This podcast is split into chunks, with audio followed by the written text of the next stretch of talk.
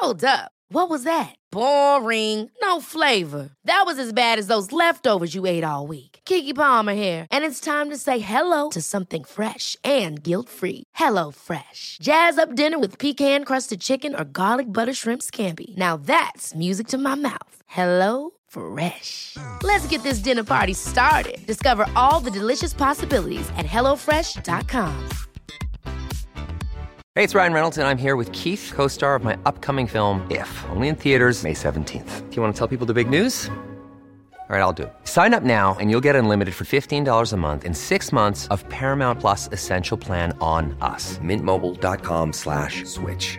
Upfront payment of $45 equivalent to $15 per month. Unlimited over 40 gigabytes per month. Face lower speeds. Videos at 480p. Active Mint customers by 531.24 get six months of Paramount Plus Essential Plan. Auto renews after six months. Offer ends May 31st, 2024. Separate Paramount Plus registration required. Terms and conditions apply if rated PG. Many of us have those stubborn pounds that seem impossible to lose, no matter how good we eat or how hard we work out. My solution is PlushCare. PlushCare is a leading telehealth provider with doctors who are there for you day and night to partner with you in your weight loss journey. They can prescribe FDA-approved weight loss medications like Wagovi and Zepbound for those who qualify. Plus, they accept most insurance plans. To get started, visit plushcare.com slash weight loss. That's plushcare.com slash weight loss.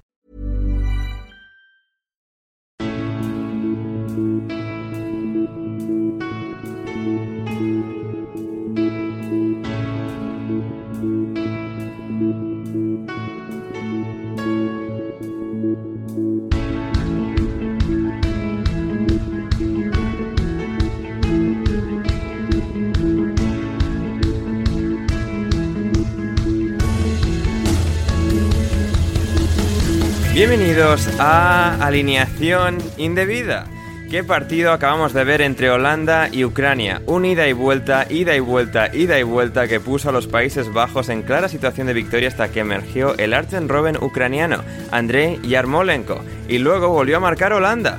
Y por quien más éxtasis sentimos, por quien nos alegramos una absoluta barbaridad cuando le vimos reemerger, fue Christian Eriksen, respirando y consciente. Hablamos de un fin de semana de muy intensas emociones en la Eurocopa, con también el debut de Inglaterra ante Croacia, Marco Arnautovic marcando goles muy enfadado y mucho más en el podcast de hoy.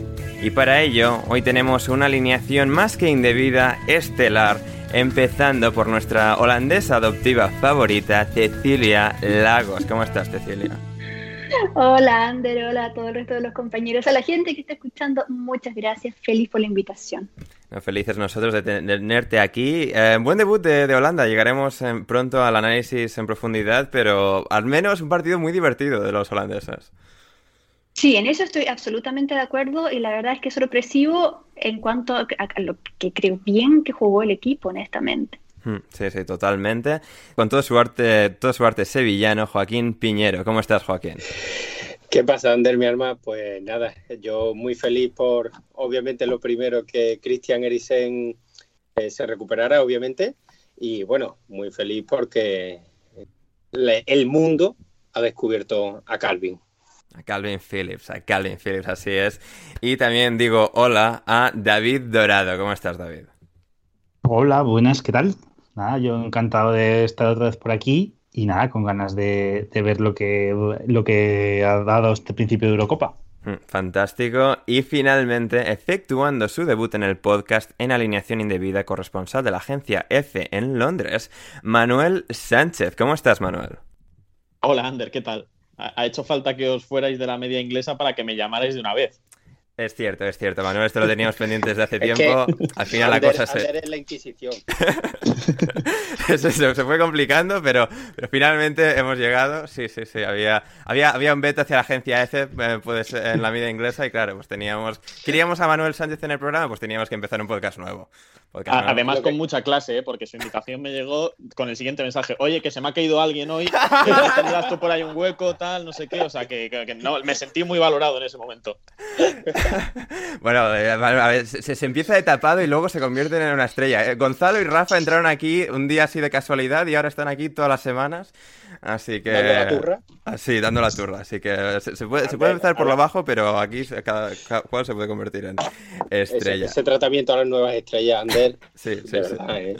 Ni una cosita bien, ¿eh? Sí, sí, sí. Bueno, a ver, eh, a ver, Joaquín, al final ha- son días de mucho estrés en la Eurocopa. He tenido que ayudar con una mudanza el fin de semana. Han sido muchas cosas, pero eh, finalmente hemos llegado a la segunda edición de, de Alineación Indebida en Eurocopa, el, el cuarto episodio ya que, que emitimos. Y vamos a empezar por el gran su- suceso del fin de semana, que fue el Dinamarca 0, Finlandia 1, y más que el resultado en sí, lo que ocurrió en Copenhague dentro del partido en el minuto 43 de partido, cuando Christian Eriksen eh, colapsó, se, desplomó sobre el, terreno de juego de, forma muy, muy brusca y muy traumática, como, es obvio. eh, perdió la, conciencia y bueno, lo bueno es que eh, estuvieron muy rápidos sus compañeros, al igual que el árbitro inglés Anthony Taylor, en llamar a las asistencias médicas que acudieron raudos y veloces y después de tratamiento de, de varios minutos en, el que, en los cuales acabaron aplicándole la reanimación cardiopulmonar, eh, pudieron eh, devolver a Christian Eriksen a la conciencia, a la consciencia eh, y pudo volver a, a- respirar y a, y a despertarse, lo cual fue, fue un alivio enorme. Pues, cuando se emergió esa, esa foto eh, que todos ya hemos visto de Eriksen eh, respirando en la camilla y, despierto, pues sentimos un, gran alivio, ¿no? Y de momento pues eh, le siguen haciendo pruebas, no es, no es una batalla ni mucho menos terminada, sigue en el hospital de manera estable, fuera de peligro se- según dicen, pero bueno, siempre hay que tener mucha cautela en estas situaciones, pero bueno, como decíamos, pues nos alegramos mucho de que ese susto tan, tan visceral que nos llevamos todos ese, sábado por, por la tarde al final parece, parece que ha quedado en un susto. Eh, Ceci, ¿cómo, ¿cómo lo viviste? ¿Cómo fueron esas horas? ¿Qué, reflexiones te, ha dejado ese, ese suceso? Luego llegaremos un poco a lo que, ha sido- lo que fue el fútbol y el partido, pero sobre todo lo que, ocurrió alrededor de, Christian Eriksen. Bueno, al final el resultado del partido es absolutamente intrascendente, no hay nada que uno le pueda tampoco reprochar a la gente, a los jugadores de Dinamarca. Yo no sé tampoco si ese partido debería haberse jugado, honestamente. Eh, súper, súper complicado. Hoy día, el, o sea, ayer o hoy día, no, Ca- Casper Schmeichel habló, hoy día lo leí, no sé si lo dijo hoy día o ayer, pero estaba muy indignado porque en una situación así, para él, eh, la UEFA les había dado dos opciones, o ayer continuar cuando se pudiera, que fue al final una hora y media después, o hoy día a mediodía. Ellos están absolutamente deshechos, pero más allá del- del- del tema, yo nunca vi algo tan horrible, nunca me sentí eh, de una manera tan horrible viendo un partido de fútbol. Eh, es la cosa más espantosa que me ha tocado ver eh, en la tele y no quiero ni pensar la gente en el estadio o uno haciendo un trabajo de una transmisión en vivo porque además creo que se mostraron imágenes de más que no deben, yo supongo que UEFA habrá tomado medidas o las tomará porque se, se vieron cosas que no debieron haberse visto, se vio la cara de Eriksen, se vio cómo lo trataban de reanimar, más allá de que estuviera tapado por sus compañeros, se veía, ¿no? Entre los espacios, entre las piernas, los espacios entre los cuerpos, se podía ver bastante. Y, y- y esa cara a mí no se me olvida más, no se olvida que, que pasaban los minutos y pasaban los minutos y uno veía ahí que, que no había reacción ni movimiento del cuerpo. Eh, no sé, eh, es, es- es horrible, es una pesadilla y, y sobre todo porque también eh, uno piensa en un momento cuando pasan las horas, o sea, perdón, el- los minutos, que se sentía como horas, ¿no? Eh, que, uno está, que uno estaba posiblemente asistiendo a la muerte de un ser humano en vivo y en directo para todo el mundo, eh, televisado y, y, y más encima mostrándolo, porque en ningún momento dejaron de mostrar cada tanto el, el, el lugar, ¿no? Entonces eso fue espantoso y el no tener certidumbre de si estaba reaccionando o no, pasaban los minutos, no sé, eh, la verdad es que daba la impresión de que no, no, no había vuelta en un momento. La gente también estaba horrorizada, el silencio del estadio. Es una cosa, no sé, yo en un momento me- como no se veía reacción, no había una señal, los jugadores estaban con una cara de angustia, unos llorando. Eh, honestamente, yo no sé, yo temblaba entera. Eh, obviamente también sí lloré, no, no, no, no puedo eh, quedarme indiferente ante una situación así. Es una persona muriéndose. Que de hecho hoy día el médico danés dijo, él, él murió en un momento, estaba, se, se fue. Al- lo pudieron resucitar a la primera desfibrilación, gracias al cielo, reaccionó inmediatamente, pero en un momento, cuando llegaron aún respiraba, después hizo paro cardíaco. Eh, y, y eso, o sea, es, ahí es vital, porque si no pasa lo que pasó con Apinuri también, ¿no? Que, que Sí. llegó tarde, el protocolo no se, no se aplicó bien, llegaron tarde los paramédicos y quedó ahora en estado eh, absolutamente dependiente y paralizado. Entonces, eh, son esas cosas espantosas. Obviamente uno se acuerda, yo me acordé de Mark Vivian eh, si uno tiene esa, ese recuerdo, me acordé de, de Muamba también, pero me acuerdo que a Muamba, por suerte, no lo mostraron. y se vio también que entraba la ambulancia, uno decía, ¿por qué no entra la ambulancia? Y, no sé, es, te pasas tantos rollos en ese momento, es una cosa tan horrible. Yo me acuerdo ahora y me pongo a temblar y uno siente que se le sale el alma.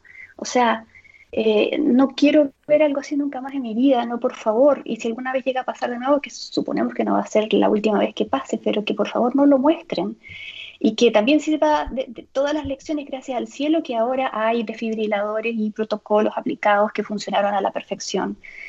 Y, al final pensar que, bueno, eh, gracias al cielo terminó bien todo el tema Em, y, que parece, por, por, lo que hoy han declarado los oficiales de la Federación Danesa, que Ericsson les dice, bueno, me siento que estoy para irme a entrenar y además los exámenes, el médico también dijo hoy día que los exámenes estaban normales hasta ahora, entonces esto le puede pasar a cualquiera en cualquier minuto, no importa cuán deportista seas o no, es una cosa brutal, brutal. Y haber hecho jugar a los jugadores, a, a sus compañeros, y a los de Finlandia también es, un trauma para todos estar ahí. Se te está muriendo un compañero de, de, profesión, estás ahí a pocos metros y ves el drama, o sea, es imposible no, no conectarte con todo eso. Y bueno, finalmente también eh, la victoria de Finlandia, más allá de las circunstancias, es una historia muy linda también, ¿no? Hmm. porque es, eh, es de su debut absoluto en una en un torneo mayor, con una historia muy bonita también, porque es un país chiquito que no tiene desarrollo en el fútbol, excepto en los últimos años.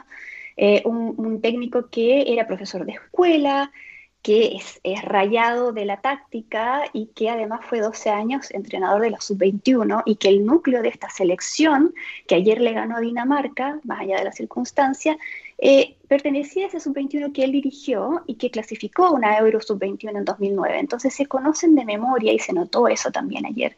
Y me parece muy lindo, eh, más allá de que por ahí no lo celebraron y todo, y les, toca, les, les tocó esto en su debut, ¿no? Eh, una victoria muy, muy amarga, pero me parece bonito destacar esa historia también, porque es importante cómo también las federaciones y ayudados también de un programa que se llama GOAL, de la UEFA eh, van invirtiendo el dinero que la UEFA les pasa, que es el dinero que se gana de torneos como este, de la Champions, para que las federaciones desarrollen su fútbol en países inhóspitos donde el pasto no crece y la única solución es construir canchas indoor o canchas sintéticas, ¿no? Y así después, bueno, tienes resultados como este, pero son procesos que toman muchos años. Mm, totalmente, no, muy, muy bien resumido, absolutamente todo. Ceci, em, David, eh, hoy quería hablar contigo especialmente, ¿no? Como fan del Tottenham que eres, has seguido a Eriksen durante tanto tiempo, em, has seguido a tanto a Finlandia como a Dinamarca durante años y años y este partido que era pues una pequeña fiesta del fútbol escandinavo, ambos jugando en, esta Eurocopa, Finlandia por primera vez en un gran torneo, Dinamarca llegando como una de las potenciales eh, sorpresas de, de esta competición y que bueno pues que llegó a un, a un, a un choque abrupto, eh, un, frenazo abrupto con ese suceso con, Christian Eriksen. Eh, tocaba Ceci el hecho de pues, si se tendría que haber reanudado o no, ha sido algo que, que también pues, ha traído debate, ¿no? Porque, claro, hay mucha, hay mucha desconfianza hacia instituciones como la UEFA en general y sí que aquí, pues dentro de todos los nervios y dentro de todo el estrés, la decisión más normal uno pensaría que hubiese sido pues retomar como mínimo mañana, ¿no? Como mínimo, o sea, mañana, al día siguiente de, de, jugarse el partido, se termina reanudando, eh, recibiendo esas dos opciones, ambos equipos y Dinamarca especialmente, decía el seleccionador eh, Casper Hjulman que bueno, pues casi preferían tener que, pues jugamos ahora y no tenemos que volver mañana. No sé, fue, fue, fueron muchas emociones eh, concatenadas en ese, en ese partido y al final pues se, resolvió con esa victoria de Finlandia que, resumía también Ceci. Sí, pues bueno, al final yo sobre todo, y me acuerdo viendo cómo enfocaban a la pared que formaron los jugadores, me acuerdo de fijarme en, Jonas Wynn, que era el, chiquillo, el más jovencito de, todos, que, está, eh, que estaba más a la derecha, que es que estaba temblando. O sea, eh, ¿cómo le vas a hacer jugar a ese jugador hora y media después, aunque sepa que está bien, aunque sepa que, se va a recuperar su compañero, bueno, su compañero, su... Es que es, el chico que seguramente, que igual es hasta su ídolo. O sea, al final es que está... Es que es imposible. Luego es verdad, pues eso, eh, Dinamarca salió como salió. O sea, Dinamarca salió en cuerpo, pero en alma pues se quedó en el, en el vestuario. Y bueno, pues, eh, pues yo contento por los finlandeses porque es verdad, están haciendo muy buen trabajo. Eh, ellos, pues bueno, les tocó la situación, hicieron lo que hicieron y, mira, pues se llevan, se llevan la victoria y, merecida victoria y que, básicamente que ellos no tienen la culpa de, nada de lo que pasó. Pero es que pues es lo que dicen. Eh, entre jugar eh, hora y media después o jugar al día siguiente, pues es que les da igual, si es que ellos no van a estar preparados para jugar ninguna de las dos maneras. Solo hay que ver, bueno, el cambio de Kier al final no sé por qué puede ser, porque no he optado por no, no informarme mucho sobre el tema porque, eh, bueno, pues Disculpa, em, el técnico dijo que eh, quedó tan afectado, le hizo tan mal todo, que además él tomó el liderazgo y claro, en un momento cuando uno está en situaciones extremas, eh, la adrenalina y, todas las, hormonas de, supervivencia te, tienen entero, pero después cuando ya pasa el momento te, te deshaces, ¿no? Y eso fue lo que le pasó aquí él, y él intentó, dijo, voy a intentarlo, pero al final no pudo y lo sacó porque estaba totalmente deshecho. Eso fue lo que dijo Sí, por, eso, eh, eso es lo que me imaginaba, porque en el, desde el primer momento fue el que, el que mm, el que primero alertó, el que primero llevó la voz cantante, el que primero, pues al final es normal y es que no estaba, no estaban para jugar ni, ni en ese momento ni en el siguiente, pero bueno, pues al final, pues con la UEFA eh, tiene muchos compromisos, tiene muchas obligaciones y, y es que, ya, a ver, yo tenía claro que se iba a jugar eh, ese día o al siguiente. Pero sí que es verdad que no se tenía que haber jugado ninguno de los dos, sobre todo por eso, porque la mayoría de los chicos no, no, salieron. Dinamarca después de, eso no es que, o sea, tuvo un inicio muy bueno, eh, Finlandia lo supo parar, pero luego es que ya después de, todo eso es que fue unos cuerpos andantes que no pensaban, simplemente hacían el piloto con el piloto automático. Incluso Hoybier en el penalti es con el piloto automático de, venga, lo tiro para allí, además es que está fatalmente lanzado. Y bueno, pues es que, seguramente pues tendrán que, una vez que sepan que está bien, hacer borrón y cuenta nueva y, seguir, seguir, con la, seguir con la Eurocopa. Pero bueno, creo que ahí hay un borrón que la UEFA lo debería haber resuelto un poquito mejor. Hmm, sí, y en cuanto a lo de Kier, también es Michael, no sé si quería destacar, ya lo habéis mencionado muy bien, pero sí creo que es eh, muy especial la forma en la que tomaron ese liderazgo. Kier fue el primero en intentar eh, reanimar a, a Eriksen. Luego Kier es el con quien habla la, la mujer, la novia de, de la duración, digamos, de, de, um, de Eriksen y también Schmeichel está ahí, o sea, los dos grandes capitanes del equipo, ¿no? los dos grandes líderes tomando ese, ese, ese liderazgo en, ese momento y creo, creo que fue muy, especial, ¿no, David? Sí, claro, entre pues eso, los más veteranos, Delaney fue el que empezó a decir a los compañeros que se pusiesen para, para que nadie viese algo que, que, nadie teníamos ningún interés en ver realmente. Eh, pues al final, eh, pues eso, los, los, los, más pesos pesados sí que tomaron su papel y, es lo que decía, si Kier se tuvo que retirar, imaginar, bueno, que le cambiaron al poco rato porque ya en el primer tiempo sí que tocó algún balón, hizo alguna cosilla el delantero, pero luego desapareció totalmente y pues es, que no tendría la cabeza ni, vamos, ni para, ni para jugar ni, incluso para meterse a la ducha sin, sin, sin liar ninguna. Entonces, eh, al final, pues es algo que, pues con final feliz, pero que, que yo, yo realmente, porque es que para mí Eriksen, pues es lo que has comentado antes. O sea, el chico que he visto en el Tottenham desde que lo ficharon, todos los partidos, era, mm, para mí era la primera vez que veía algo así, porque incluso lo de Muamba, que fue en el campo del Tottenham, eh, no pudo ver el partido y en diferido ya, mm, sabiendo lo que había pasado, preferí no verlo. Entonces, pues es que me quedé blanquísimo que no sabía qué hacer, mirando el ordenador a ver si daban alguna actualización, decían algo. Y la verdad es que un mal cuerpo que incluso ahora hablando como que vuelve. Sí, sí, sí. con esto vamos a dejarlo por ahora, puede que lo revisitemos al final del programa, pero bueno, queríamos un poco tratarlo de inicio antes de, pasar con los partidos. Hemos mencionado el, Dinamarca-Finlandia, la victoria de, Finlandia. Em, y vamos ahora en un, bueno, cambio bastante brusco de emociones, pero bueno, ha sido algo positivo con lo que hemos podido cerrar el, eh, el fin de semana. El Holanda 3, Ucrania 2. La Holanda 3, Ucrania 2 eh, del domingo por la noche. Un partido sobre que había mucha expectación sobre ambas selecciones que podíamos ver. Había mucha incertidumbre, especialmente sobre Holanda, de qué versión de los tulipanes podíamos ver. Lo tratamos con, con Ceci el otro día muy, muy bien. Y 3-2, un partido demencial, loquísimo, de ida y vuelta constante, muchísimas ocasiones, muy, muy divertido de, de ver y en el que Holanda, al menos eh, su versión ofensiva, su versión de, de alguna forma reinar en el caos ha, prevalecido y se han llevado una muy importante victoria, unos, muy importantes tres puntos, CC. Sí, la verdad es que eh, estábamos todos sorprendidos. Yo creo que nadie pensó que podría, em, que se podría haber visto una superioridad además de Holanda, más allá del marcador, que fueron al final dos goles de jugadas y de acciones bien puntuales de los ucranianos.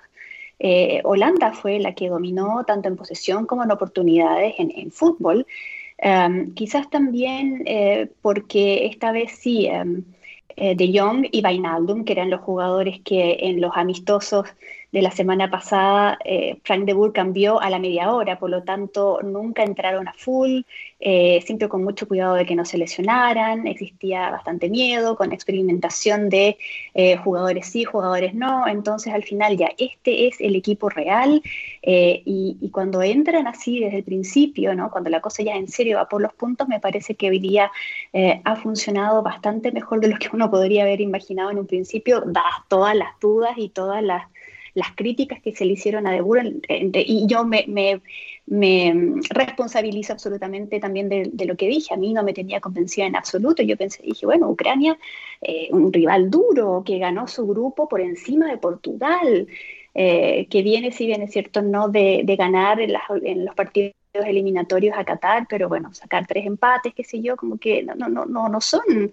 un, rival a, mirar a huevo, como decimos en Chile, a mirar en menos en absoluto. Eh, podría bien haber complicado las cosas, que de hecho después de los cambios en el segundo tiempo lo hizo. Eh, pero al final eh, no pudo, si bien es cierto, se acercó, bueno, llegó a empatar y, se acercó mucho en el, marcador final, que hace impresión. Eh, no es un reflejo del de el juego finalmente, en el que Holanda reinó gracias a un fantástico Vainaldum, que para mí fue el jugador del, del partido, Dumfries, que generalmente, Dumfries en realidad, que me da por decirle Dumfries, Dumfries en realidad creo que también eh, lo hizo bastante bien por su, por su sector.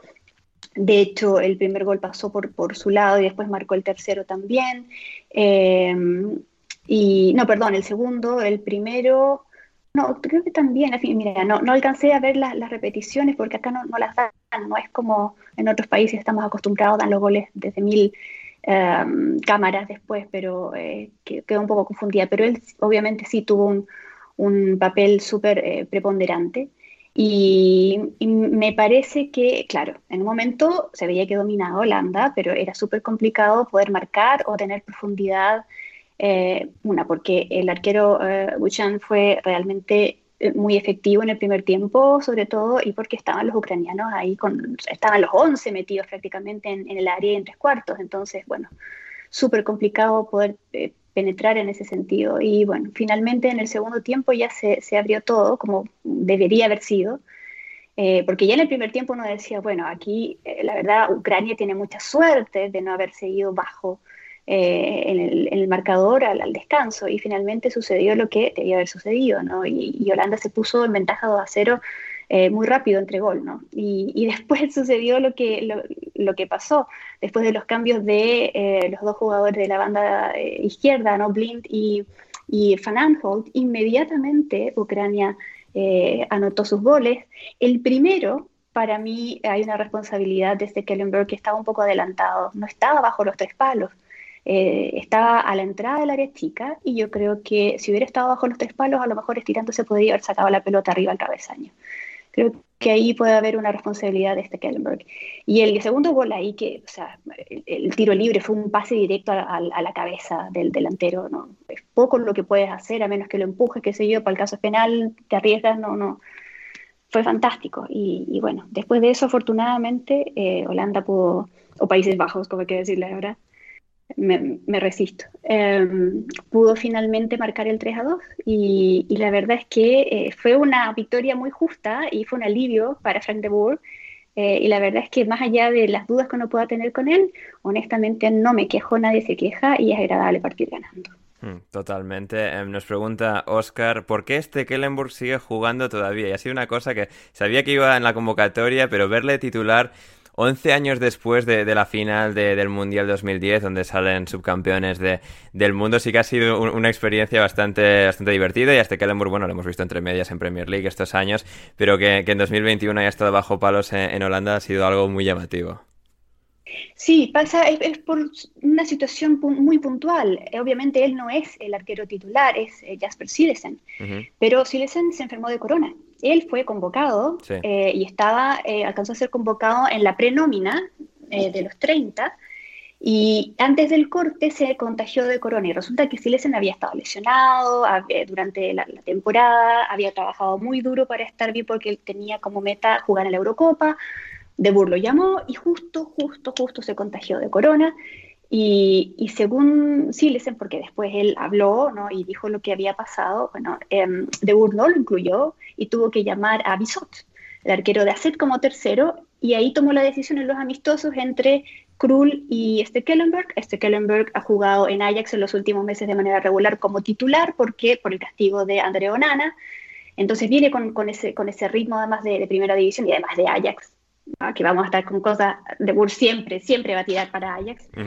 y, bueno, y, y, Silesen dijo que él al final estaba súper decepcionado porque De Boer le había dicho que lo iba a llamar igual más allá del contagio de, de, Corona, que lo iba a poner en el corte de los, de los eh, seleccionados finales y que al final estuvo creo que un día con síntomas de una gripe común y corriente y después se sintió fantástico y De Boer nunca lo llamó y quedó afuera eh, y que De Boer no había cumplido su palabra y que se sentía completamente traicionado, decepcionado y que estaba amargadísimo porque se había esforzado tanto por la, por la lesión de recuperarse para estar en la Eurocopa y al final por un día de gripe, según él, De Boer no había querido eh, llamarlo. Pero bueno, la verdad es que el tema del corona tampoco es eh, para estar apostando, ¿no? Así que creo que quiso jugar a la segura de Boer y por lo menos por ahora no le ha resultado malo, aunque insisto, creo que Kellenberg estaba un poco adelantado en el rematazo eh, de, si ustedes me ayudan, se me olvidó, de, sí, el primero, el primero. No, no, el, no, Yarmolenko. no, Yarmolenko, no, el primer sí, Yarmolenko. Sí, sí, sí, Yarmolenko, Yarmolenko. Estaba un poco adelantado. Yo creo que aprovechó Yarmolenko eso también.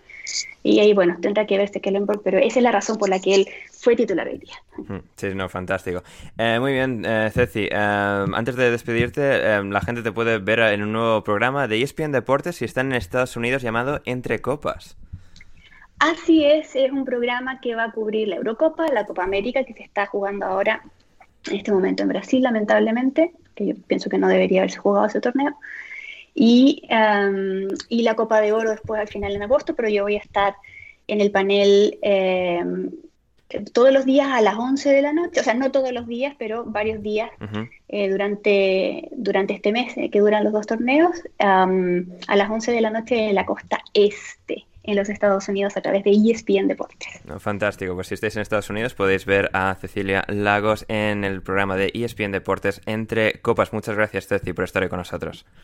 No, gracias, Ander, gracias a todos y que tengan eh, un lindo resto de programa. Y nos, nos, vemos y nos escuchamos pronto. Muy pronto, Ceci. Y muy bien, continuamos con el programa. Un par de detalles más del partido del Amsterdam Arena, Joaquín. Uh, Arjen Robben, bueno, Arjen Robben, Andriy Yarmolenko haciendo la de Arjen Robben es maravilloso porque es que hace la misma jugada y la hace en el Amsterdam Arena. Eh, fue maravilloso y luego el hecho de mete el centro para el empate a dos. Eh, casi saca a Ucrania el punto. Al final se quedan con la miel en los labios, pero ha sido un partido es muy divertido de ver. A mí sabes que no me gusta corregirte, pero lo primero que tienes que hacer es decir Johan Cruyff Arena. es verdad. la capital, en la no capital de los Países Bajos. Cierto, cierto, muy cierto, cierto, cierto, así es. Y, y bueno, Yarmolenko, eh, hay jugadores, mira que eh, es un, un, un, tópico demasiado visto, pero hay jugadores que el, el claro ejemplo de Podolski, el jugador que en su club, pues bueno, no rendía y después la selección se salía, creo que Yarmolenko y Konoplianka, eh, que si tú hablas de este Kellenburg, también cuántos años llevan esos dos muchachos jugando en Ucrania. además que siempre son los buenos. Sí, sí, es una cosa espectacular. Y bueno, eh, lo que tú has dicho, el Arjen Robben ucraniano, además en, en, los Países Bajos, o sea, un, claro homenaje.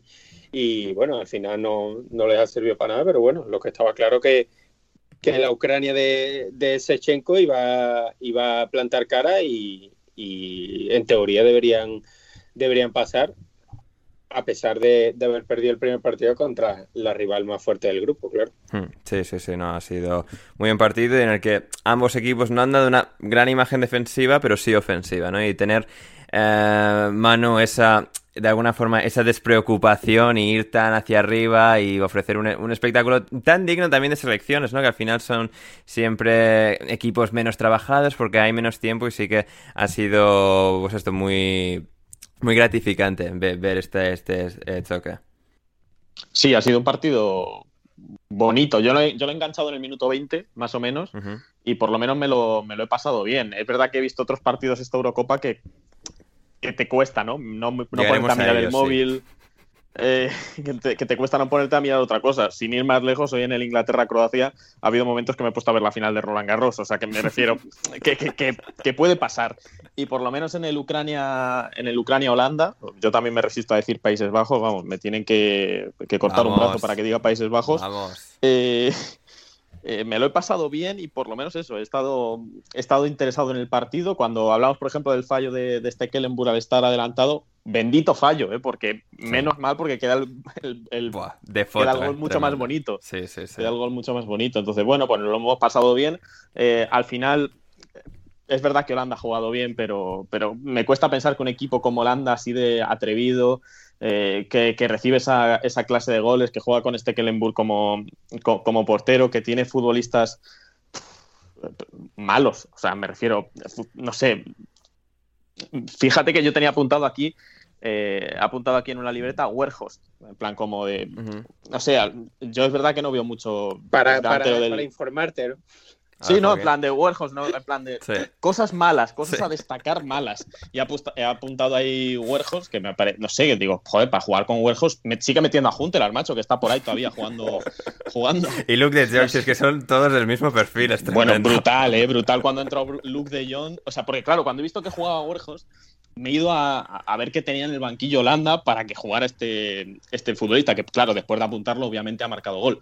Pero, pero claro, me he ido a ver el banquillo y he visto que jugaba Luke de Jong y he dicho, bueno, claro, cuidado, cuidado que no estamos tan mal. Al loro. Hmm, ah, sí, sí, sí, totalmente. Así que ha sido, pues esto, al final entre dos selecciones, pues tremendamente imperfectas, hemos visto un muy bonito espectáculo. Y luego en Inglaterra, en Wembley, hemos tenido a Inglaterra contra Croacia. Eh, David, ¿qué, ¿qué, te ha parecido eh, el partido, el estreno de los chicos de, Gareth Southgate contra el equipo que les eliminó en las semifinales del Mundial de 2018.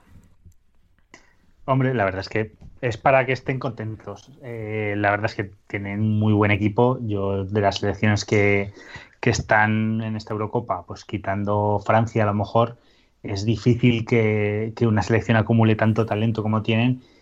Y bueno, pues al final ha habido un chico, que juega en un equipo de media tabla que la verdad es que ha hecho un partidazo. Qué chico, eh, qué chico, ¿eh? Ah. ¡Qué hombre! De Clan Rice, ¿no? Supongo que estaremos hablando del mismo. Claro, claro.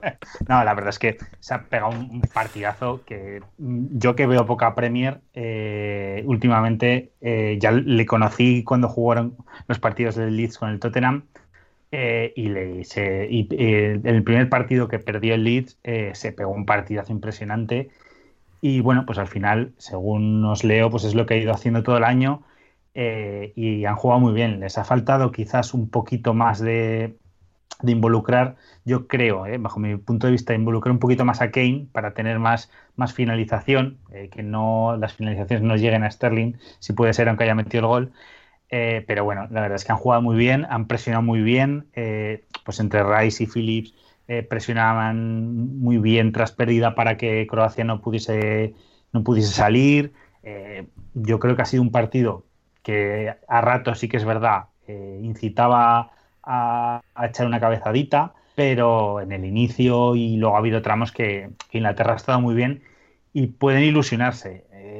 yo creo que cuando que cuando no lleguen tan, tan, tan forzados a, zonas como pues a, a, Trippier a banda cambiada, a, Minx a lo mejor en velocidad, que han llegado, que apenas les han exigido, pues supongo que sufrirán un poquito más y, ya se podrá medir si de verdad eh, esta selección eh, pues puede rendir eh, con, el talento a lo, a lo, que el talento dice que tendría que rendir, porque mmm, seguramente sea un sospechoso habitual de que no consigue todo lo que creo que, que da que da ese equipo. Pero bueno, mientras tanto, yo creo que es, que es para que estén muy contentos. Hmm. Uh, Manu, tú has estado en vivo y en directo en Wembley presenciando el partido que se ha saldado con victoria local con gol de Raheem Sterling, ese pase que hemos mencionado de, Calvin Phillips. ¿Cuál, ¿Cuál, ha sido tu, tu impresión general de, este choque? Bueno, aparte de haber estado viendo a ratos la final de, Roland Garros, la verdad es que Sí, sí.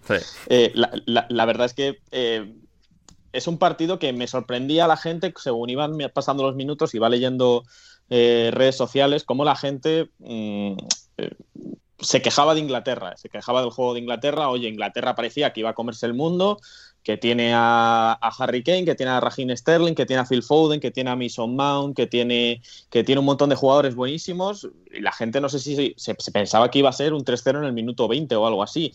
Y, estaba la gente como decepcionada, ¿no? Como diciendo otra vez Inglaterra que llega a un torneo grande y va a resultar que es una pifia, que es un, que es un bluff. Eh, y yo creo que también hay que darse cuenta que los torneos se ganan con partidos como el de hoy y que en un torneo tan corto en el que juegas tan pocos partidos, lo importante es sacar la victoria sea como sea, que hemos visto selecciones como la española en 2010 que no jugó bien, porque no jugó bien, pero se llevó el título y selecciones que jugaron increíbles, por ejemplo, hablando de Holanda, la de 2008, era una selección que, que jugaba muy bien y no consiguió nada pues creo que pensando eso, creo que hay que poner en bastante mérito lo de Inglaterra porque es un equipo que va a jugar también mucho, o sea, menos fútbol, pero más con el corazón, sabiendo que va a jugar prácticamente todos sus partidos, menos cuartos de final, eh, en, casa. No creo que haya sido un gran partido de Inglaterra, eso es obvio, pero es un partido, es un partido, es el primer partido del torneo. Tampoco venía la selección, creo, en un gran estado de forma. Los partidos amistosos tampoco nos valían como mucho baremo, porque al final había jugado contra Rumanía y contra Austria con jugadores con muchos suplentes, sin los jugadores del Manchester City, sin los jugadores del Chelsea, con futbolistas que incluso ni han venido a la, Eurocopa, que es una decisión bastante sorprendente por parte de, de la cantidad de minutos que dio a futbolistas que no iban ni a estar en esta Eurocopa. Eh, nos hemos quedado hoy con ganas pues de ver eh, más de Gidon Sancho, nos hemos quedado mucho con muchas ganas de ver más de Jack Grealish, que por, por, ejemplo ha sido el mejor futbolista, creo que ha sido el mejor jugador de los amistosos anteriores. Entonces, creo que Inglaterra tiene que dar mucho más y lo han, lo han dicho los propios jugadores que lo importante era ganar hoy y, construir a partir de lo de hoy, a partir de estos tres puntos. No dejan de haber ganado una subcampeona del mundo, que parece que también, que parece que hayan ganado una Croacia, que es un equipo de, de, pues, pues, nada, un equipo de medio pelo y no es así, es una subcampeona del mundo, por mucho que obviamente hayan perdido bastante en los últimos tres años. Eh, entonces, empezar ganando y a partir de ahora empezar a pensar en que tienen que jugar mejor, pues es lo, es lo importante. Pero creo que el, nivel de Inglaterra no lo vamos a poder medir hasta que en octavos de final se crucen con Alemania, Francia o Portugal. Ese será el momento en el que habrá que exigir más a Southgate y veremos si, si le da a Southgate lo suficiente como para poner a esta Inglaterra en, de verdad en posición de, pues, pues como decís, de, del fútbol que tiene y la calidad que tiene, que de verdad se se, demuestre y se, y, se, convierta en hechos, que yo creo que es lo que le falta. Hmm. Em, Joaquín, una pequeña oda a Calvin, a Calvin Phillips. Eh, bueno, yo, yo para empezar, eh, cuando he visto la alineación de Inglaterra, me ha parecido que ha tenido cositas extrañas, eh, empezando por la portería, que bueno, todos teníamos medianamente claro que Pickford iba a jugar, pero a mí no me ha dejado de sorprender. Lo de Trippier no lo entiendo por ningún lado. Y me ha sorprendido lo de que creo que todos o casi todos teníamos medio claro que en el centro del campo iba a jugar o Rice o Calvin. Y bueno, ha puesto a los dos. La verdad que el experimento le ha salido bien. Y yo tenía la, duda, viendo empezando a jugar. Eh, sí que es verdad que obviamente he visto más a, Calvin Phillips que a, que a, Declan Rice, pero tenía duda de quién iba a jugar más eh, como posicional, digamos. Y, bueno, la, duda ha, tardado poco en resolverse. De hecho, una de las primeras ocasiones después del palo de Foden ha sido de, Calvin, en un córner, creo recordar. pero la Hmm. verdad que su partido su partido ha sido ha sido muy bueno, eh, coronado con la con la asistencia que ha dado, recuperando balones como hace a diario eh, en el Leeds, eh, distribuyendo y además una cosa que, que hay que recalcar, eh, ya que la gente, pues no sé por qué no ve al Leeds todos los días, que es una cosa que nunca entenderé, pero bueno, eh, hay gente Porque es, que no, no, no juega, porque es que no juega todos los días, básicamente. Pero te, puede- pero te- Bueno, pero- pero te bueno, puedes ver los partidos repetidos, ¿eh? O sea, ¿cuántos partidos hay de la historia del Leeds para ponerte? Muchos, ¿eh? Cuidado. Ma- eh, don Marcelo sí. lleva más de casi 150 partidos, David. Eso Y en tiene eso- mucho, en eso- mucho tiempo para Y, verlo. y en esos 150, ¿cuántos ha ganado Alfores? Ahí, ahí te, Silencio. ahí te doy la razón. ¿eh? Ahí no, no, no puedo decir nada. A- aprovecho para mandar un cordial saludo a, a quien ya sabéis. Sí, Sí, sí, sí, efectivo. a quien ya sabemos, madre mía. Qué, qué- qué- bien caso enseñado viene jugado- David de casa. Sí, totalmente. El caso que ha jugado un partidazo y además eh, que en estos tres últimos años eh, he leído mucho y yo soy el primero que le he puesto ahí eh, la, la demagogia eh, como forma de vida. Eh, hace un año estaba en Championship, todas estas cositas tan bonitas que se han puesto. Hay que destacar que lleva tres años jugando de cinco, de mediocentro posicional, y hoy ha jugado de ocho, de box to box, llegando de un lado a otro, que en esa posición estuvo a punto de salir del Leeds. O sea, que tiene todo mucho más mérito.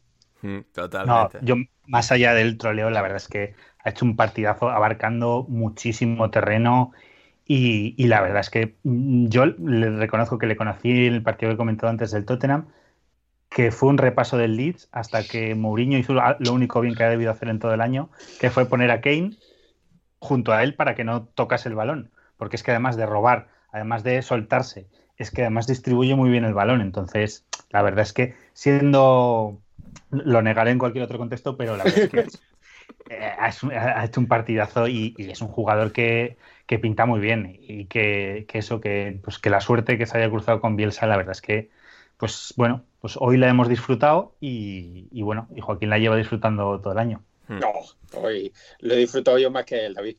Sí, sí, sí. Em, habla- em, hablando de esa invocación que acabas de hacer, David, eh, Mourinho dice que Grealish debería ser indiscutible en la selección inglesa. Bueno, pues si Mourinho dice que tiene que ser indiscutible, para mí Que suplente. no, que no vaya con vosotros. Seguro. No, pues a ver, yo reconozco, yo hoy intuyo que han debido juntar a Rice y a, y a Phillips porque el punto fuerte de Croacia es el mediocampo. Creo que de Kovacic, Brozovic y sobre todo Modric tenían la capacidad de tener mucho balón y de, contener y, y supongo que querría apretarles y, y ir a por ellos para que es básicamente lo que, lo que ha conseguido durante gran parte del partido. Entonces, pues ahora igual va variando un poquito, pero es que en esa zona Inglaterra tiene una barbaridad y lo que se ha quedado fuera y Sancho se ha quedado en la grada. Es que en, en esa media punta, en esas tres posiciones detrás de Kane, tiene una barbaridad que, que yo creo que nadie, nadie puede decir que lo tiene. Además, todos muy jóvenes. Entonces, pues es lo que, lo que tiene. Hmm. Sorprendente, ¿no? Que, haya jugado Sterling, quizás. Yo, no- yo no me lo esperaba. Yo, yo creo que por el bagaje en la selección, porque sí que no viene en forma del Manchester City, pero sí que había esa, esa duda que mucha gente presuponía que quizás al final Southgate sí que se decantaría por Sterling, solo por el hecho de tener toda la experiencia internacional que pues Grealish o el resto de muchos de estos jugadores de, ataque no tienen. Y al final sí que ha tenido un partido bastante impreciso en el que pues, se le ve un poco fuera de ritmo, pero ha, ha hecho esa preciosa jugada en el gol, leyendo muy bien todo y, y convirtiendo la jugada. Y MVP del partido, que también me ha sorprendido porque me esperaba precisamente que se lo dieran a Calvis Phillips y se lo han dado a, a Sterling. Sí, sí, sí, no, también, también ha sido, no es verdad porque se lo han terminado dando, sí, al final, eh, el gol creo que al final es pues, lo que más ha decantado eh, esa, esa votación, ¿no? En un partido pues, tan, tan apretado, el que ha marcado la diferencia pues ha sido el bueno de Raheem Sterling, sin embargo, eh, un poco estas dudas que quizás ha presentado Inglaterra y lo que tú comentabas antes, Manu, de un poco las re- reacciones en redes sociales, eh, nuestro fiel oyente Luis Ángel Rivera nos pregunta, ¿cuándo se va a enterar Gareth Southgate que dirige a Inglaterra y no al Stoke City? Pues cuando les eliminen. Buena respuesta, muy buena respuesta. Eh, muy bien, pues esto ha sido un poco lo que ha sido el debut de, de Inglaterra. Eh, David, Trippier, lateral izquierdo, compramos. Mm, bueno, sí, claro. Y yo también estoy esperando que, quiten a Foden y pongan otro lateral derecho ahí también. Y así poder, usar a todos los que se ha llevado o todos los que se pretendía llevar. Realmente, pues pudiendo poner un lateral izquierdo, yo entiendo que, que Trippier es, un jugador que seguramente sea de su total confianza, pero al final eh, sus puntos fuertes eh, es casi es el único lateral que he visto en el Tottenham saber centrar en, en los últimos años. Así que que llegue a línea de fondo y tenga que recortar para hacer. Es que, eso no, tiene sentido ninguno. Claro, es que ahí matas eh, mucho de sus, de, su, de sus cosas positivas.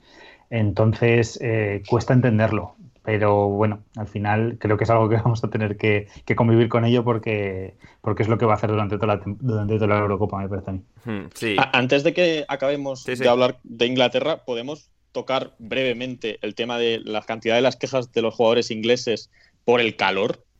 Ah, mira, no sabía yo esto. ¿Desarrolla? Eso debería, deberían jugar mañana en la Cartuja.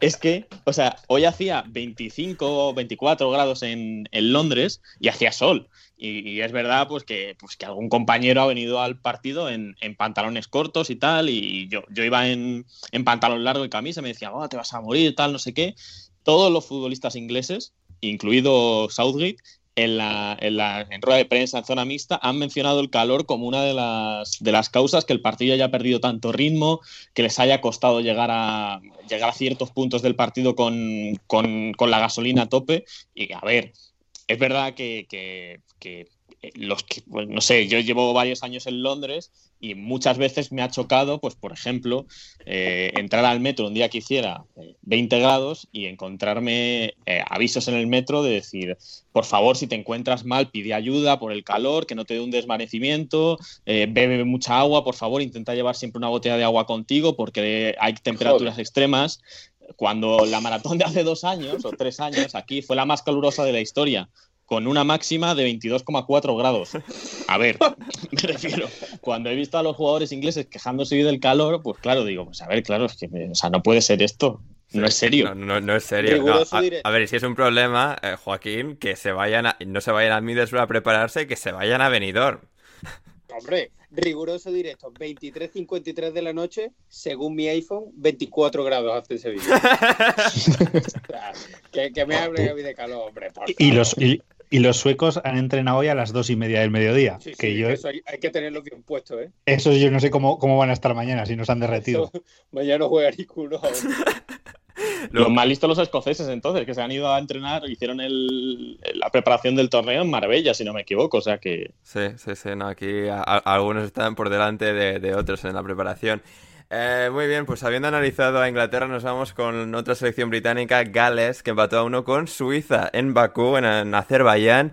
David, eh, Gareth Bale, el Gareth Bale Team, la prioridad más importante en la vida de Bale, pues aquí empate a uno, partido no el más vistoso del mundo, partido estos trotones densos de, de, Eurocopa de Mundial y que bueno, se saldó con reparto de puntos y a ver qué sucede en las dos siguientes jornadas para estos dos bueno, al final yo creo que dio la sensación de que Suiza sí que tiene más, aparte de, de, Embolo, que les hizo un roto por dentro, que, que Joe Rodon aún estaba buscándole. Eh, pues al final encontraron el cabezazo ese de, un tipo que os voy a contar una, anécdota. Cuenta, cuenta. Cuando, cuando le vi, yo ya sabéis que veo fútbol nórdico desde hace mucho tiempo y digo, hostia, este nombre me suena mucho. Y fui a ver mis notas y había jugado en el Viking, en, en Stavanger, en Noruega. ¿En Bolo? sí. No, no, no, Kiefer Moore. El que metió, ah. es, eso es. No, no, en Bolón no. Y, digo, hostia, pues voy a ver si, si viendo algún partido tomo alguna nota y, a ver qué, cómo jugó. La nota es muy malo, no lo sé. digo, pero ¿cómo puede ser? Pues sí, joder, pues al final es un delantero que sí, tiene su juego, que tiene su juego, que es, que es muy básico, pero que, que, que remató dos o tres y que aparte del gol sobre todo al principio del partido pudo hacer alguno más. Pero me sorprendió que este chico eh, haya llegado porque la verdad es que pues no me pareció nada mal, sobre todo viendo lo que había escrito, que cuando, cuando soy tan contundente es que el chico, la verdad es que ha sido un desastre. La, tu autopromoción como scout, la verdad que no puede ser mejor. ¿eh? No, por supuesto. Eh, también tengo cosas buenas, pero la verdad es que con este chico. Es que lo peor es que en un principio ni le conocí, pero, pero bueno. Eso ya lo dejamos para otro día.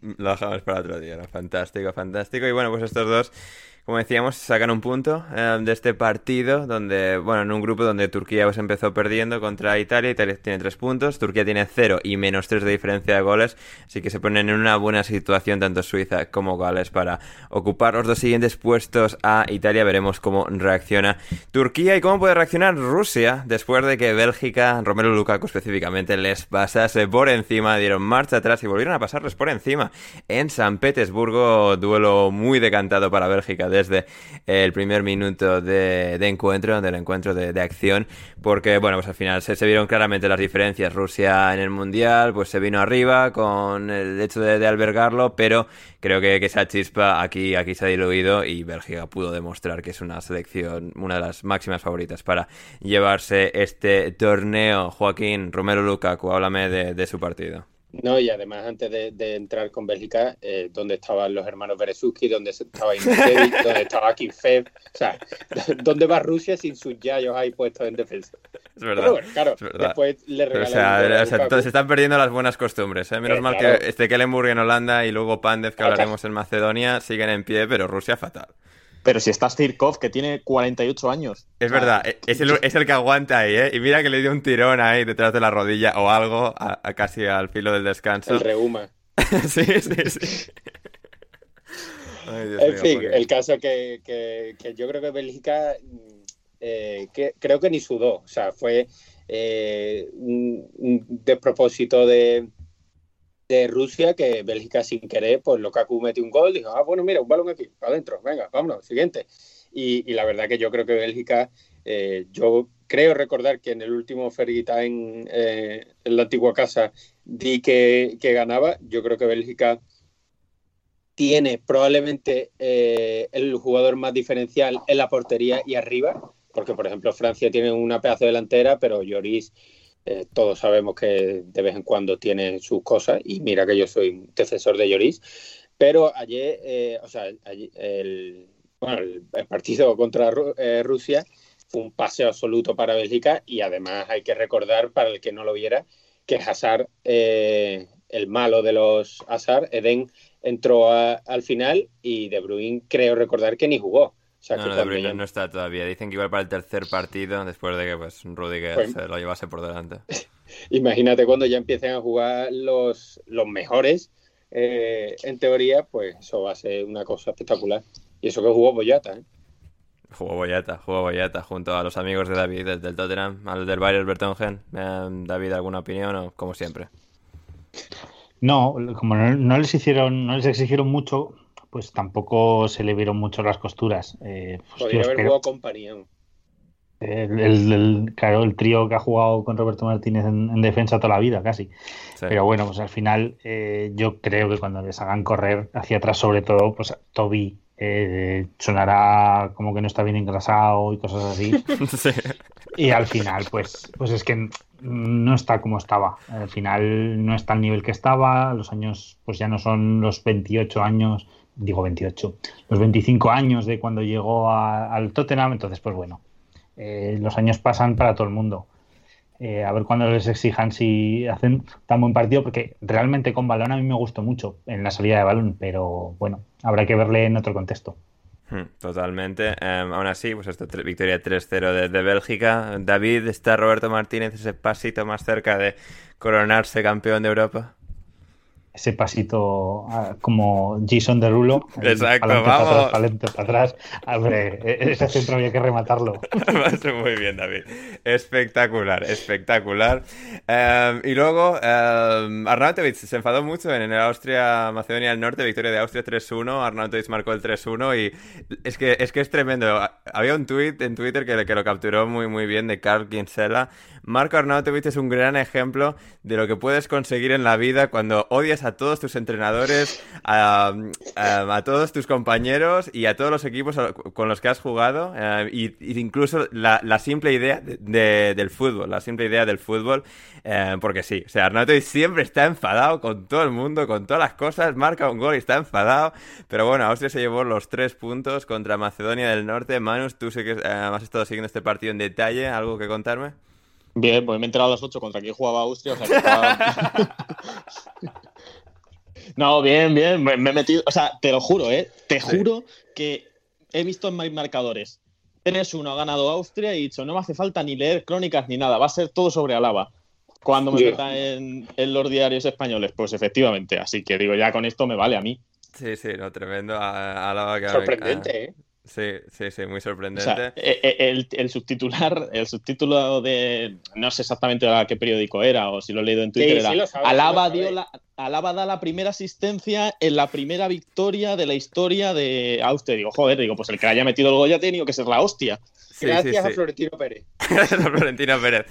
Me, sorprende que les, hayan llamado a Austria y no el imperio astrohúngaro. ¿eh? Aprovechar y darle como, como, como, más tronío todavía.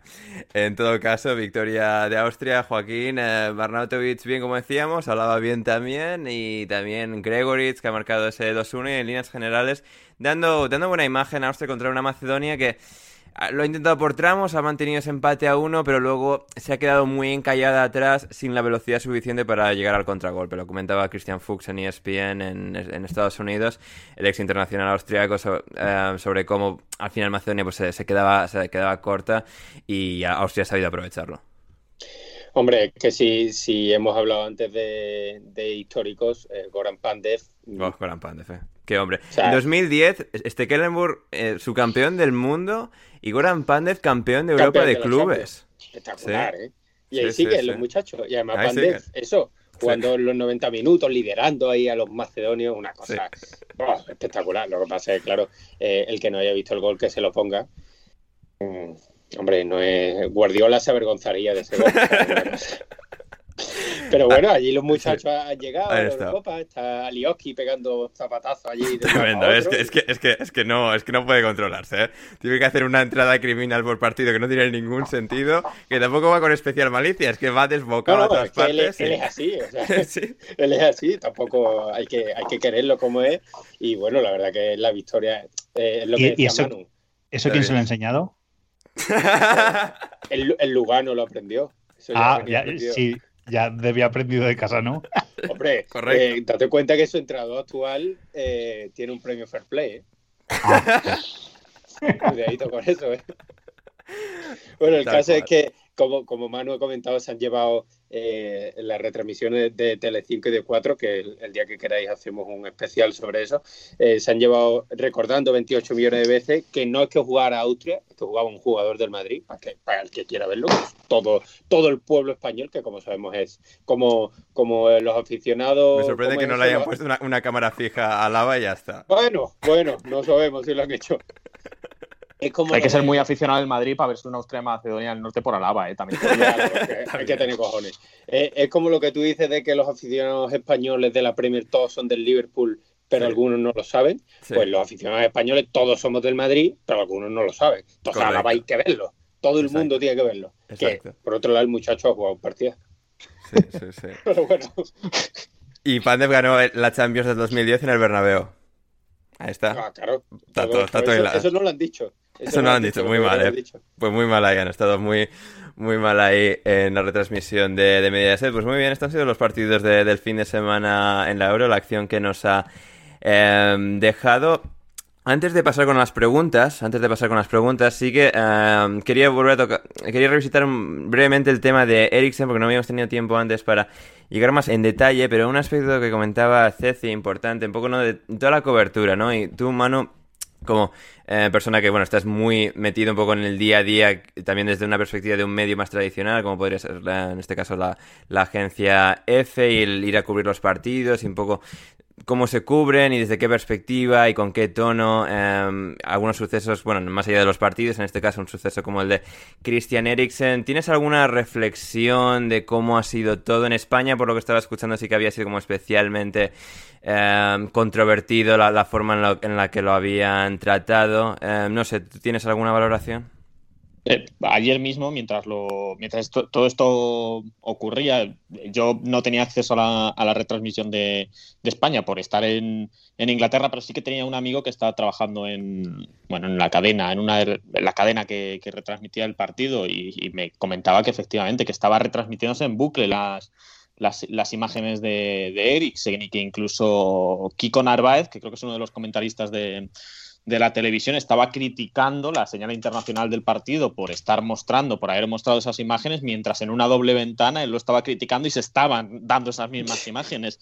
Eh, aquí tenemos un ejemplo bastante claro y muy reciente, cuando en noviembre Raúl Jiménez sufre el golpe en la cabeza en el partido contra, contra el Wolves, eh, no, lo, vimos, o sea, me refiero, eh, se vio en directo, pero si no lo habías visto, no lo veías repetido. O sea, la cámara se fue, no vimos repeticiones, apenas vimos imágenes de, la camilla, de las atenciones, no vimos prácticamente nada. O sea, si no estabas en el estadio ese día, no sabías prácticamente qué había pasado, porque no, no, se cubría desde, desde, esa perspectiva. Aunque creo que también, eh, igual que pienso que obviamente sacar imágenes mientras le hacen la reanimación a Eriksen está mal, sacar imágenes de la cara de Eriksen cuando está tirado en el terreno de juego inconsciente está mal. Creo que la imagen de los futbolistas rodeando a Eriksen, eh, que es una imagen que también se ha criticado cuando la ha tuiteado gente o la, hemos visto en medios tradicionales, eh, creo que esa sí que es una imagen lo suficientemente poderosa y lo suficientemente respetuosa con el jugador danés como para que salga en todos los lados y nos da una idea tanto de la de la importancia de, respetar en ese caso al jugador, su privacidad, la privacidad de su familia y de sus amigos y de, toda la gente que le rodea, como también destacar, porque a mí me parece de verdad flipante que a los jugadores daneses, al que se le encendiera la bombilla en ese momento, no sé si fue Delaney, fue Kjaer o quién fue, de decir, oye, vamos a rodear a Eriksen, cuestión de décimas de segundo, o sea, fueron segundos lo que tuvo que pasar entre que ven al jugador que está así de mal y, lo que se les ocurra de rodearle para que los medios no lo saquen, para que los aficionados no lo vean y para que nadie esté pendiente de si eh, Eriksen está vivo, si, si está mal o, lo que sea. Me parece que es increíble que, que a ellos mismos se les pasara por la cabeza que había que rodear al futbolista para evitar que nadie hiciera beneficio de esto o que, o que hubiera más morbo del necesario. Hmm. No, creo, creo que lo resumes muy, muy bien. Em, Joaquín, ¿tú tienes alguna lectura? Eh, eh, en, en redes sociales sí que creo que mucha gente criticó con acierto mucho de esta sobreexposición y, y la falta de, ética en muchas de estas decisiones editoriales, digamos, de retransmisión que se, que se tomaron. Creo que al mismo tiempo a mucha gente se le fue un poquito la olla con esto y el criticar esa foto que mencionaba Manu en la que ya se ve eh, consciente, respirando. Yo creo que esa foto sí que tiene un enorme valor periodístico, un enorme valor de información y que aún así mantiene un, yo creo, un alto nivel de ética y de, y de respeto hacia eh, el jugador en cuestión, que en este caso es em, Christian Eriksen. Creo que la gente en Twitter empezó a desvariar con eso, pero no sé, creo que al mismo tiempo muchas de las críticas anteriores creo que sí tenían razón, pero no sé, más allá de todo eso, pues creo que es una, un suceso y también pues con la fortuna de que parece que Eriksen lo, va a sobrevivir y, va a estar bien, que nos deja esto muchas reflexiones, muchas posibles lecturas y, reflexiones para, para, hacer, ¿no? Como, como digo, de, de, lo que, de lo que ha sido y diferentes lecciones de las que podemos aprender. Sí, yo solo quería comentar lo que, lo que ha dicho Manu, que, que yo no lo vi porque no, o sea, yo me quedé helado cuando cuando pasó y, no vi después lo de lo de cuatro y esto, pero sí lo he leído lo que ha comentado Manu, que ellos hablaban de que, hombre, que está feo que lo pongan cuando ellos lo estaban poniendo. Pero bueno, eh, como he dicho antes, podríamos hacer un monográfico un día si queréis. Y, y, bueno, yo creo que en esto, como en casi todo en la vida, y más con las redes sociales de promedio, mm, la sobrecrítica o, la excesiva necesidad de opinar de todo, pues hace que al final la gente eh, se venga arriba y diga muchas tonterías. Yo, por ejemplo, he visto, eh, no sé si lo habréis visto, la portada de marca, que bueno, eh, lo que tú comentas, puede entrar dentro de la ética, puede ser porque ya va en la camilla, va consciente, pero es que también el mundo ha sacado una foto, es verdad que en pequeño, no sé qué, que es un poquito desagradable. Después ya eh, es verdad que yo tengo en la mente todavía, después de que Delaney empezara a sus compañeros a vamos a ponernos aquí, vamos a tapar, en el, creo que ha sido Ceci quien la ha comentado antes, que claro, entre los huecos de las piernas se veía. Yo tengo la imagen de ese doctor haciéndole la, la reanimación un poquito desagradable, pero eh, después ya es decisión, no sé si la UEFA tomará. A mí me extraña porque cuando salta un espontáneo, mm, del tirón se quita la imagen, eh, al espontáneo no se le ve. Ayer eh, la imagen se quitó a lo mejor muy tarde, pero bueno, eh, por suerte, como tú has dicho, parece que, va, que, bueno, que va a salir adelante y al final eso es lo más importante. Estoy de acuerdo simplemente añadir en lo, de la foto de marca, por ejemplo, si se quería hacer esa especie de homenaje a los médicos, hay una foto que es mucho mejor, que es la de los paramédicos corriendo hacia, hacia Christian Eriksen. Esa es una imagen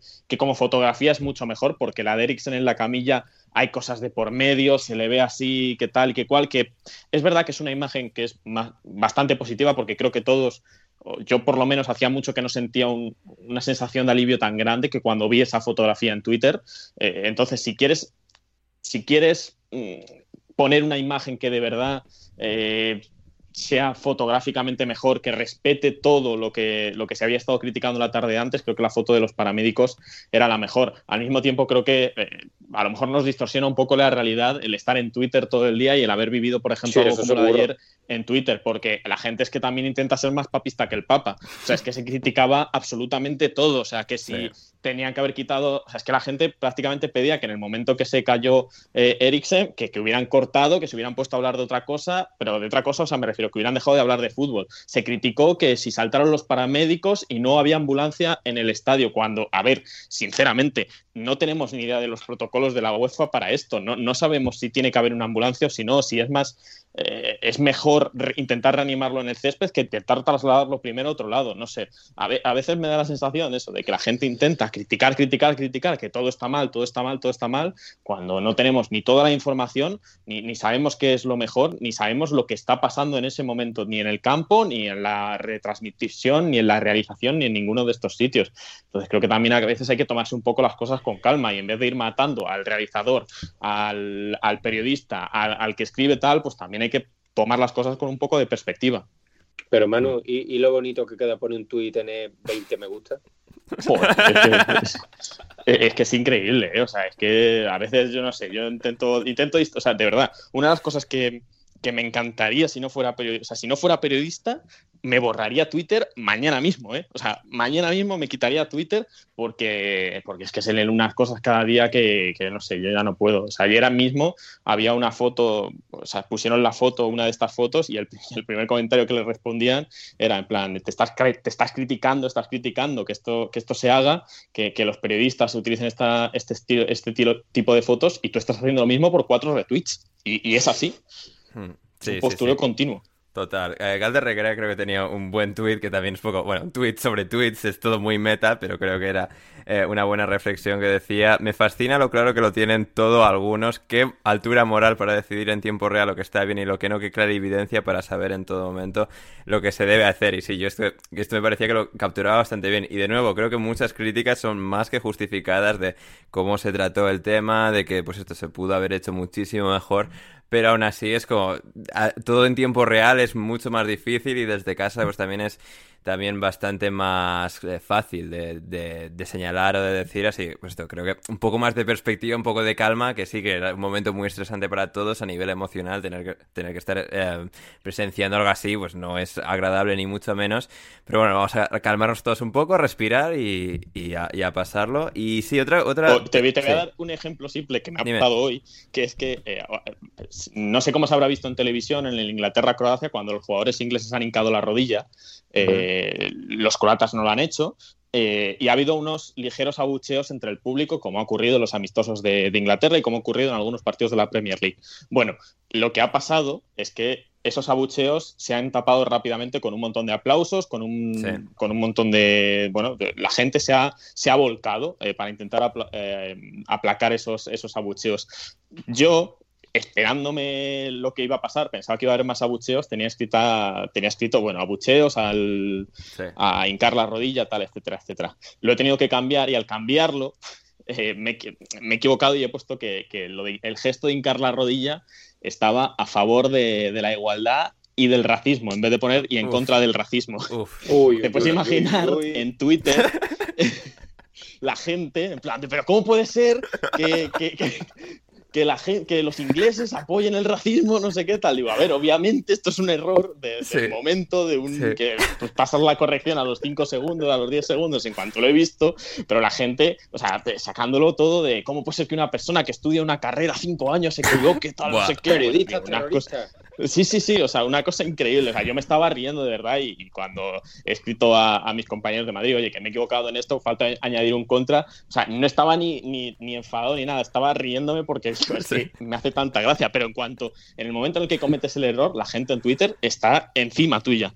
Sí, sí, sí, sí, como llenas, eh, absolutamente tremendo. Y sí que una última reflexión en cuanto a lo de Ericsson más propiamente y todos los procesos y protocolos y de, nuevo, yo no soy alguien ni mucho menos cualificada para em, e, evaluar lo que cómo están los protocolos en UEFA y cómo de depurados están, pero sí que le, eh, escuchaba un vídeo em, en YouTube de un eh, reputado médico inglés que se llama Rohin Francis, que sí que mencionaba que sí que han hecho un fantástico trabajo todo el proceso y explicaba mucho de, de las intricidades de pues un caso como el de Eriksen y demás y que puede llevar a eso y que se puede hacer para prevenir. Pondré el vídeo en la descripción, pero sí que decía algo interesante que le sorprendió que tratas, eh, bueno, tratasen, les tardasen tanto eh, las asistencias médicas, como tres minutos así, en empezar a aplicarle la reanimación cardíaca. Eso sí que le había sorprendido un poco y quizás eso pues algo que quizás no están como tan pensando en eso, porque claro, últimamente en fútbol pues mucho, mucha concentración sobre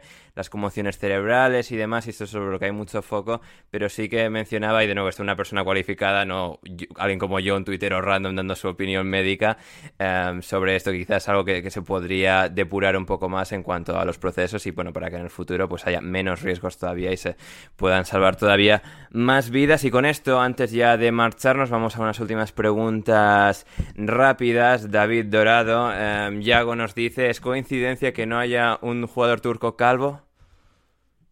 Hombre, pues evidentemente eh, no. Lo que pasa, evidentemente no. Eh, yo me hizo mucha gracia porque era, no sé, en Twitter lo leí como que era el derby del pelazo.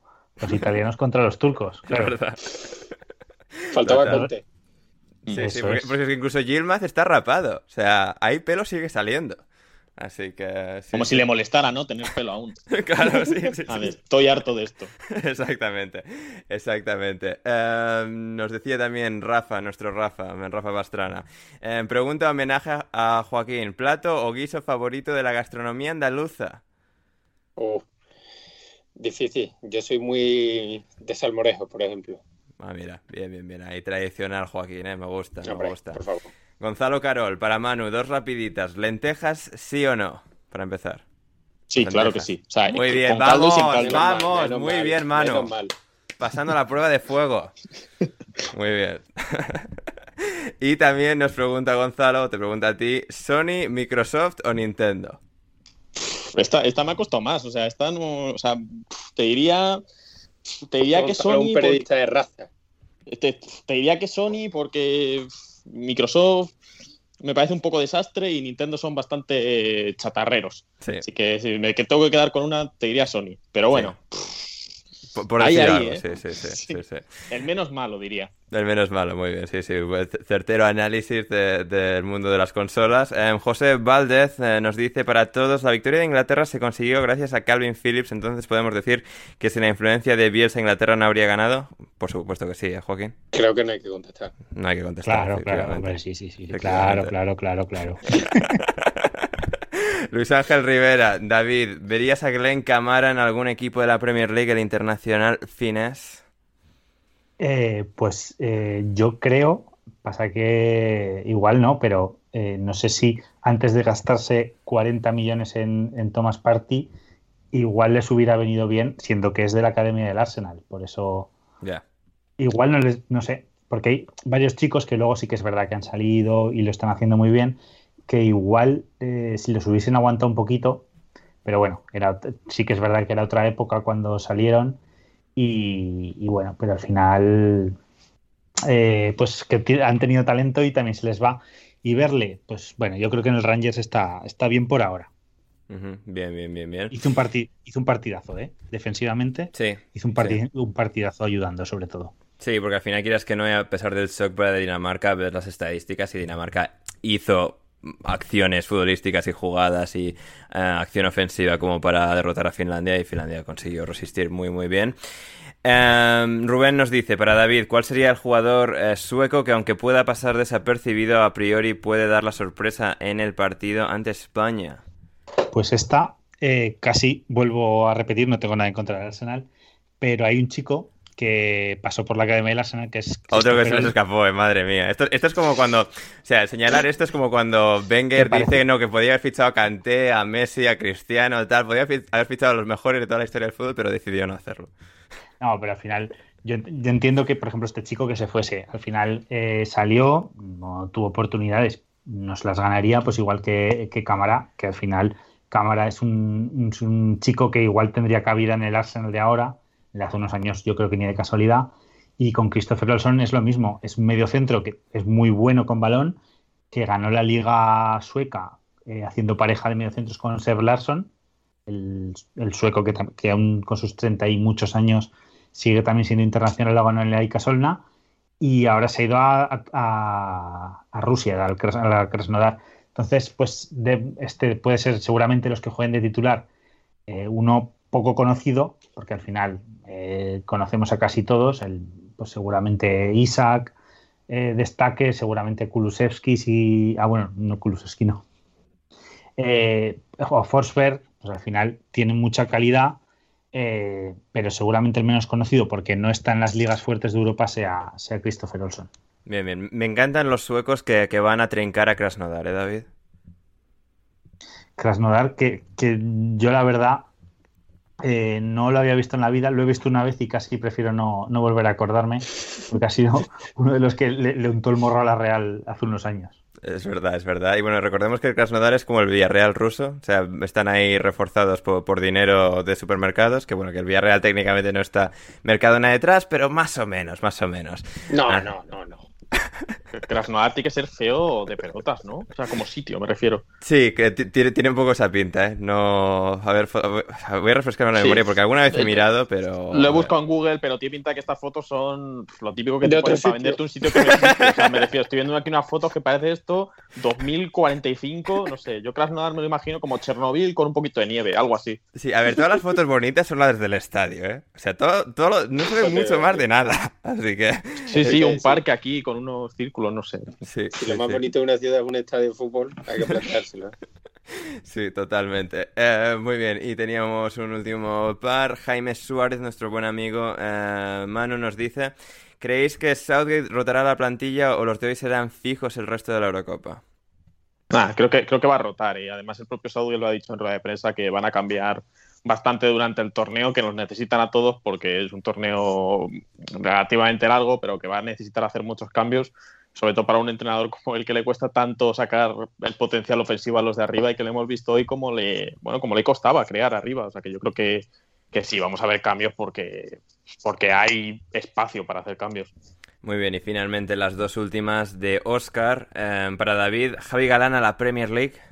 Pues está sonando para ir a, a un club que, pese a que ha hecho muy buen año aquí en Huesca, pues supongo que si, acaba en Leeds, como, como dicen, pues eh, sus prestaciones se multiplicarían por 25.000, por como poco. No, la verdad es que es, muy buen chico, tiene un potencial tremendo y, muy barato. Eh, si paga 4 millones, pues ya me encargo yo, bueno, tendría que ir a Badajoz, que es de donde es el chico ahora y supongo que estará de vacaciones, pero bueno, como me pilla de camino para ir al pueblo, pues ya, ya, ya, le acerco yo, yo ya cojo que me pasen la transferencia y yo ya voy luego al estadio. Un bizu, ¿no? Un bizu. Eso es. y luego yo me paso por Alcoraz a, arreglar cuentas. Pero bueno, yo creo, a mí es un chico que, me parece muy bueno y que me haría mucha ilusión que, que acabas en un, en un equipo así. Totalmente, no, no, fantástico. Y para Joaquín, ¿Banford encajaría en Inglaterra mejor que Kane? Claramente. Hombre, mejor que Kane no, pero para que salga Calvin Lewin, esto ya está el bueno de Patrick. Recordemos Es verdad, que es el, segu- el Sí. segundo máximo volador inglés de la Premier. Detrás de Kane, si es que, o sea, ¿qué hacen Calvert-Lewin o Watkins o Greenwood por delante de Bamford? O sea, es que Tienen no... ni puta idea ese muchacho. Y para acabar, ¿es el Maximón el mejor helado? Gracias y un saludo. Manu, ¿alguna opinión sobre los helados? Pues precisamente el otro día en, en- una retransmisión lo, lo estaban comentando sobre el helado favorito y el que se me vino a mí a la cabeza fue el Maximón. O sea que cuidado, eh. Cuidado, no tenga razón este, este oyente. Sí, puede ser. Eh, David, ¿tienes alguna opinión formada? Bueno, yo es que siempre he sido de los clásicos, entonces donde esté un, un negritón, un corneto, algo así, entonces yo es que ya soy más señor mayor. fantasmicos. El es que soy negritón suena a que ahora mismo cancelarían a la gente que le pusiera ese nombre. Totalmente, o sea- totalmente. Sí, sí, sí, sí. Eh, Joaquín. Yo, yo era muy de Magnum. Magno. Iba a lo fácil, ni media Sí. vuelta. Sí, sí, sí. Yo, o sea, hace, hace tiempo, y no sé si los venden en este país, pero en España me gustaban estos de Nestlé Gold, que, a ver, estoy intentando ver, buscar aquí el nombre, a ver si puedo hacer zoom, porque no veo el nombre aquí. La, la típica pancarta de, de helados de, de, de piscina Hostia, de pueblo. La, uno que es laminado, no, no sé, no sé leer el nombre, pero uno son así como en láminas de vainilla y chocolate en cono, está, estaba, eso es- diría que es mi favorito, pero el Maximón está muy bien también. Y con esto llegamos al final de una nueva edición de Alineación Indebida. Muchas gracias, David, por estar hoy con nosotros. Muchas gracias a vosotros y bueno, hasta la próxima. Muchas gracias, Manu. Muy, muy buen debut, ¿eh? Nada, nada, nada. No pasa, no pasa nada. Yo entiendo que ha sido difícil traerme hasta aquí, que no, no han sido unas negociaciones, no han sido unas negociaciones Manu, fáciles. Sí. Sí, sí, sí. Así Es como el fichaje de Sancho por el Manchester United, que está ahí, ahí, pero por lo que sea se enquista. Se enquista, se enquista. Pero finalmente lo hemos podido llevar a, a buen puerto y no, fantástico nos ha salido hoy. Finalmente, Joaquín. Gracias. Muchas gracias a ti, Ander, y, y la verdad que estoy muy, muy contento de haber debutado en este nuevo club, que como, como diría el bueno de Morata, eh, recordemos compañero de, de nuestro Rafa Pastrana, que era el bueno de esa pareja. Exactamente. Eh, para, siempre soñé con jugar en este club. Fantástico, Joaquín. Por mi parte, yo soy Ander Iturralde. Seguid a Joaquín en arroba Joaquín P. Herrera. Seguid a David Dorado en arroba David, escrito EI en vez de una A, guion bajo DD. A Manu en arroba Manu Sánchez Gom y a mí en arroba Anders Hoffman para cuando no estemos haciendo programa. Pero eso va a ser muy pocas veces a la semana porque ya el miércoles volvemos con una nueva edición de Alineación Indebida, con una nueva alineación indebida para comentar todo lo que suceda en los próximos días de la Eurocopa y hasta entonces, pasadlo bien.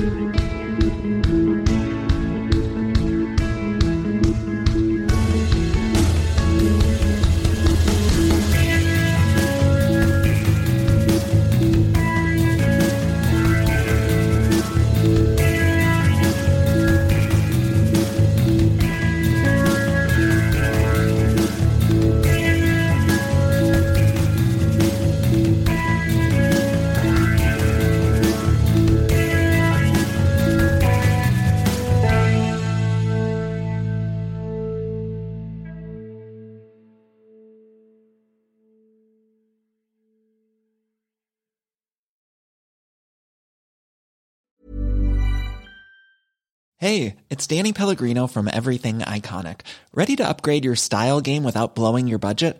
Check out Quince. They've got all the good stuff shirts and polos, activewear, and fine leather goods, all at 50 to 80% less than other high end brands. And the best part? They're all about safe, ethical, and responsible manufacturing. Get that luxury vibe without the luxury price tag. Hit up quince.com slash upgrade for free shipping and 365 day returns on your next order. That's quince.com slash upgrade. Ever catch yourself eating the same flavorless dinner three days in a row? Dreaming of something better? Well, HelloFresh is your guilt free dream come true, baby. It's me, Kiki Palmer. Let's wake up those taste buds with hot, juicy pecan crusted chicken or garlic butter shrimp scampi. Mm. Hello Fresh. Stop dreaming of all the delicious possibilities and dig in at HelloFresh.com. Let's get this dinner party started. Even when we're on a budget, we still deserve nice things. Quince is a place to scoop up stunning high end goods for 50 to 80% less than similar brands.